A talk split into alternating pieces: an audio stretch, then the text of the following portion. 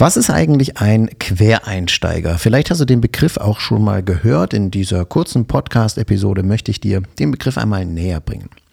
Grundsätzlich ist ein Quereinsteiger eine Person, die aus einer anderen Branche oder nicht aus dieser Branche, in die sie reingehen möchte, kommt.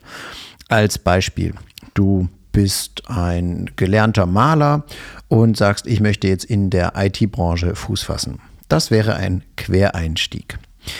Und dieses Thema des Quereinstiegs ist mittlerweile auch sehr anerkannt und auch öfter mal gewünscht. Warum eigentlich? Es gibt die Möglichkeit, dass du ein Studium absolvierst, dass du eine Ausbildung absolvierst und dann klassisch, so wie es vor 20, 30 Jahren eigentlich auch noch ja sehr viel gelehrt und geschult und auch erzogen wurde, ähm, dass du dann diesen einen Beruf sehr lange ausführst. Am besten natürlich bis zur Rente. Diese veralteten Denkmuster sind heute immer noch da und diese sind aber nicht mehr wirklich aktuell und auch nicht sehr hilfreich. Denn jeder Mensch kann sich heutzutage sehr, sehr gut informieren und wird auch zwangsweise informiert. Das heißt, ob du willst oder nicht, bekommst du automatisch Kontakt zu anderen Branchen, zu anderen Arbeitsgruppen, zu anderen Berufen. Und aus diesem Grund fällt es dir eigentlich gar nicht mehr schwer, etwas Neues zu entdecken. Und so kommt man auch schnell in einen Vergleich. Du stellst also fest, hm, mein aktueller Arbeitgeber, der ist irgendwie auch nicht so cool, der macht nicht so viel Spaß, der andere Arbeitgeber bieten vielleicht bessere Arbeitszeiten, andere Arbeitsmodelle, äh, bieten besseren äh, Verpflegung im Sinne von das Mittagessen wird gestellt oder man kann Sport machen und so weiter und so fort. In vielen Bereichen wird da natürlich äh, Google, Facebook äh, zitiert, die ja für ihre Mitarbeiter sehr viel Wert legen. Woran das liegt, werde ich dir auch mal erklären. Vielleicht erkläre ich es auch gleich direkt, ähm, was da der Hintergrund ist. Du kannst dir das ungefähr so vorstellen. Wenn du Arbeitgeber wärst, was würdest du machen, damit du die Leistungsfähigkeit deiner Mitarbeiter, die Bereitschaft, sehr, sehr gern in der Arbeit zu sein und ähm, die Bereitschaft, sich permanent weiterzubilden, was würdest du tun? Die klassischen Modelle, wenn man das in Mittelstandsunternehmen einfach mal auch anschaut, äh, liegen da, du kommst halt zur Arbeit, du hast deine Aufgabe, erfüllst die, du bekommst eventuell auch mal einen Bonus, du äh, hast die Möglichkeit, eine Beförderung zu bekommen und darfst dich dafür extra beweisen oder darfst dafür extra Arbeiten machen, etc. pp. Aber wirklich motivieren tut dich das nur von außen, also extrinsische Motivation. Die intrinsische Motivation, das haben viele in diesen äh, Silicon Valley äh, Startups festgestellt, ist viel höher, wenn Menschen von sich aus kommen und von sich aus bereit sind. Und da sind solche Anreize wie, dass äh, ein äh, toller Campus da ist, wo Menschen sich austauschen können, Begegnung also stattfinden kann wo äh, Menschen ihre sozialen Netzwerke haben, ihre Freundschaften, wo sie verpflegt werden und zwar wirklich gut verpflegt werden, also wo sie Essen bekommen, dass sie das selber nicht machen müssen, wo sogar Kindertagesstätten sind, damit sie ihre Kinder besuchen, abholen können, Zeit mit ihnen verbringen können. Und wenn das gegeben ist, dann sind Menschen durchaus auch mehr bereit zu sagen, ja, ich bleibe länger in diesem Beruf oder in diesem äh, im Büro in Anführungszeichen, da ich ja hier ganz, ganz wenig ähm, brauche. Und tatsächlich zu Hause hätte ich mehr Stress, mehr Dinge. Also mache ich das doch einfach.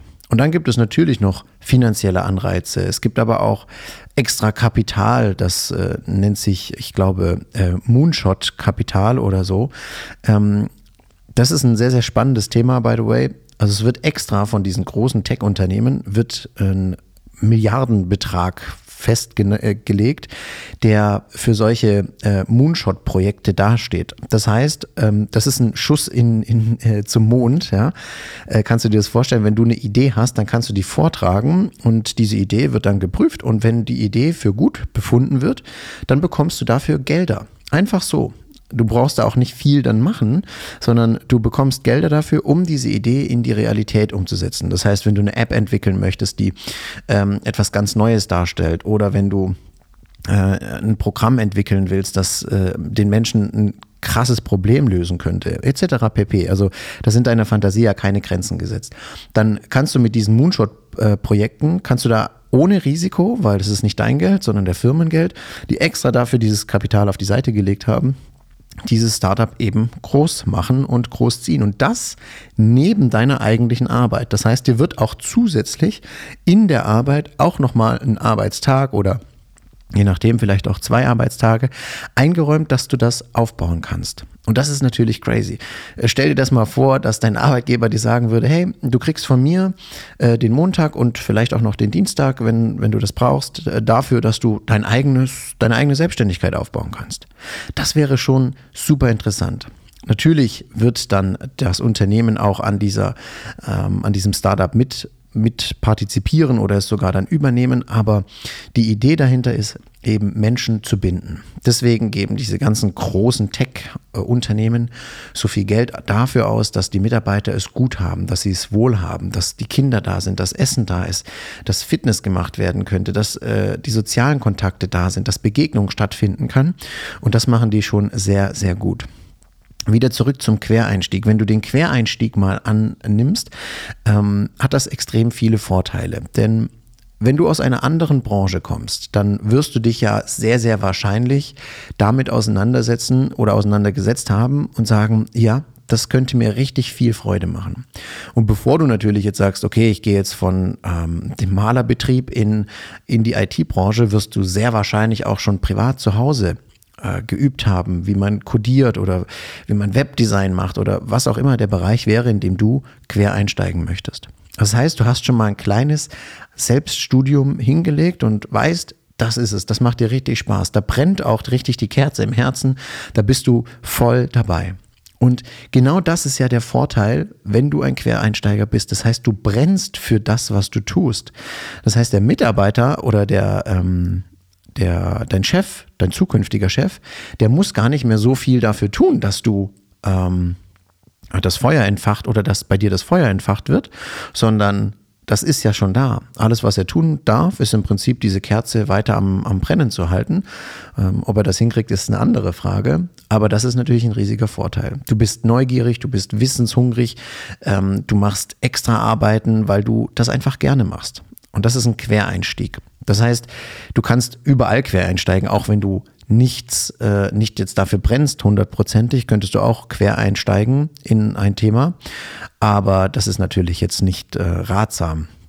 Also versuche für dich, das ist auch so der Hinweis, wenn du sagst, ich bin jetzt gerade in einer Branche, in der ich nicht zufrieden bin, die mir keinen Spaß macht, die mir keine Freude bereitet, such doch einfach mal Berufe, die die dir den Quereinstieg ermöglichen. Und da gibt es wirklich einige Berufe. Also ich habe es ja gerade schon gesagt, in der IT-Branche wäre das auf jeden Fall eine Möglichkeit. In den sozialen Berufen, im Pflege- und Gesundheitssegment, in der Beratung. Es gibt sehr, sehr große Beratungsunternehmen, die dich auch ohne ein entsprechendes Studium nehmen würden es gibt ähm, Headhunting-Firmen, die dich nehmen würden. Ich äh, kenne ganz persönlich jemanden, der es quasi vom ähm, Automechaniker, Elektriker, Mechatroniker heißt das, glaube ich dann, äh, wenn es den Begriff überhaupt noch gibt. Mm.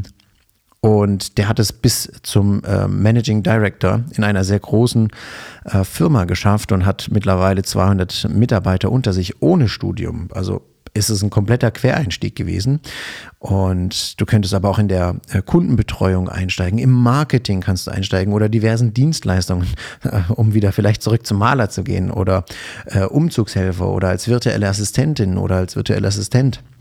Also es gibt sehr, sehr viele Möglichkeiten, wie du dich in den Quereinstieg ähm, begeben kannst. Das Einzige, was du tun musst dafür, ist eben herausfinden, was macht dir denn Spaß, was macht dir denn Freude. Mal weg von deiner Branche über den Tellerrand hinausschauen, um herauszufinden, ey, das ist cool, das könnte ich mir gut vorstellen, da kann ich auf jeden Fall Fuß fassen.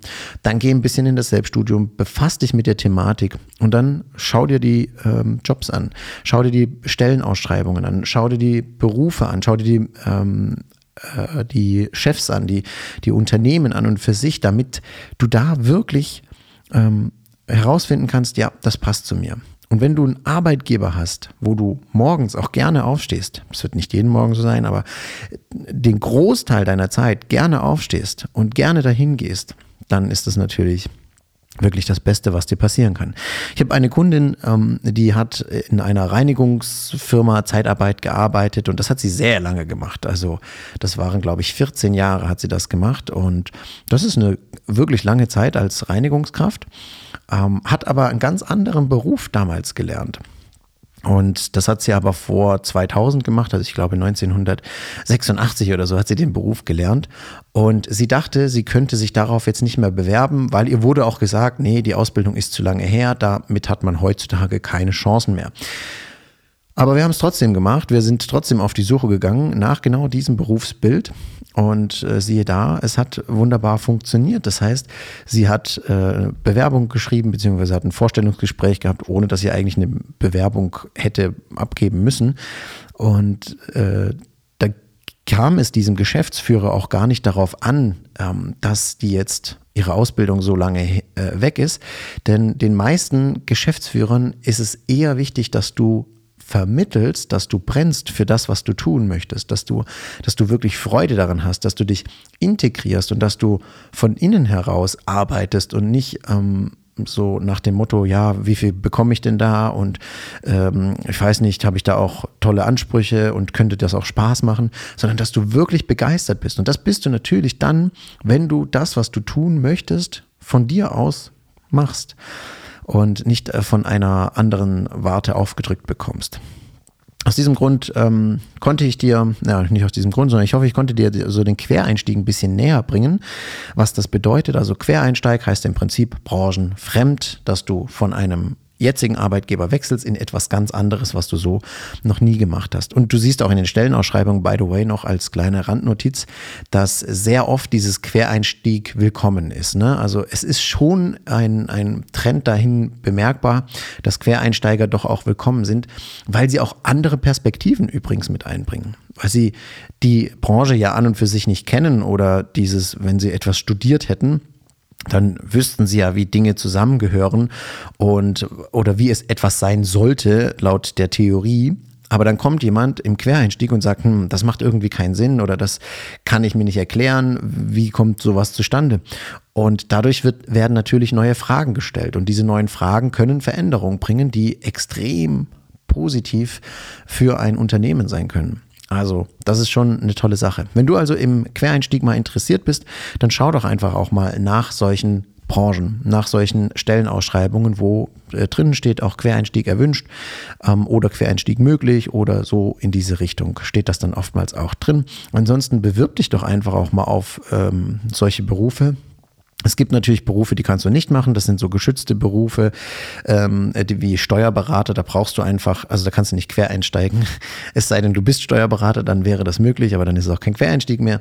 Ähm, oder Rechtsanwalt oder Arzt oder alles, was eben so ein, äh, eine gewisse ähm, Prüfung von dir verlangt, die du abgeliefert haben musst, damit du überhaupt erstmal ähm, in der Lage bist, dich so nennen zu dürfen. Also das funktioniert natürlich nicht. Ja. Aber alles andere ist durchaus möglich und das sind sehr, sehr viele Möglichkeiten. Senior-Berater, Junior-Berater oder Consultant heißt das dann. Also Senior Consultant, Junior Consultant. Die Sachen sind ähm, locker möglich, wenn du dementsprechende äh, Kenntnisse oder auch ja, die Leidenschaft einfach mitbringst. IT, IT-Sicherheit, äh, IT-Entwicklung, App-Entwicklung, all das im Radio, im Fernsehen. Dort kannst du dich überall hin bewerben, ohne dass du wirklich eine Ausbildung ähm, brauchst dafür. Und deswegen go for it, hab Spaß dabei und schau dich einfach mal um